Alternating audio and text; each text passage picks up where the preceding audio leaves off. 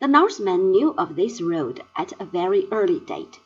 In the ninth century, they began to settle in northern Russia, just as other Norsemen were laying the foundation for independent states in Germany and France.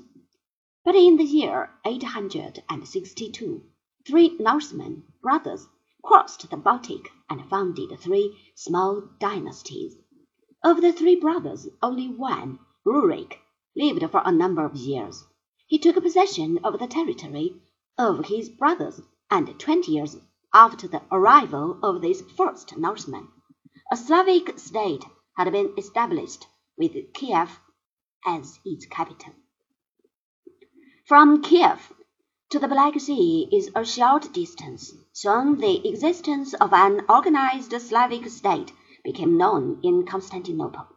This meant a new field for the zealous missionaries of the Christian faith. Byzantine monks followed the Dnieper on their way northward, and soon reached the heart of Russia. They found the people worshipping strange gods who were supposed to dwell in woods and rivers and in mountain caves. They taught them the story of Jesus. There was no competition from the side of Roman missionaries. These good men were too busy educating the heathen Teutons to bother about the distant Slavs.